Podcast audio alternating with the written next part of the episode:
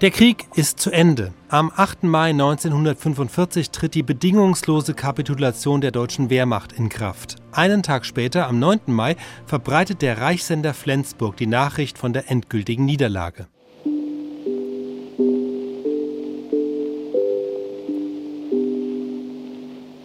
»20 Uhr und drei Minuten. Reichssender Flensburg und die angeschlossenen Sender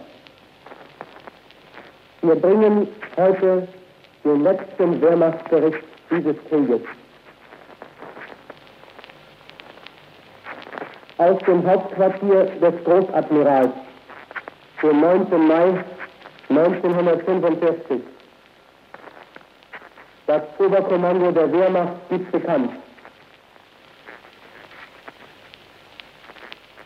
In Ostpreußen haben deutsche Divisionen noch gestern die Weichselmündung und den Westteil der Frische Nährung bis zuletzt tapfer verteidigt, wobei sich die 7. Infanteriedivision besonders auszeichnete. Dem Oberbefehlshaber, General der Panzertruppe von Sauken, wurden als Anerkennung für die vorbildliche Haltung seiner Soldaten die Brillanten zum Eichenlaub mit Schwertern zum Ritterkreuz des Eisernen Kreuzes verliehen. Als vorgeschobenes Bollwerk fesselten unsere Armeen im Kurland unter dem bewährten Oberbefehl des Generaloberst Filpert monatelang überlegene sowjetische Schützen- und Panzerverbände und erwarben sich in sechs großen Schlachten unvergänglichen Ruhm.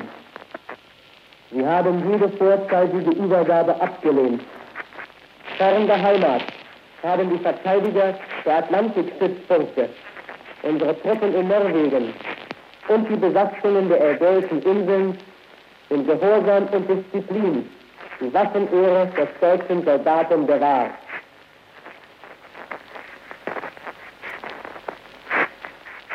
Seit Mitternacht schweigen nun an allen Fronten die Waffen.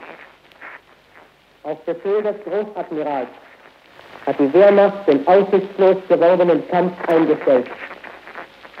Damit ist das fast sechsjährige heldenhafte Ringen zu Ende.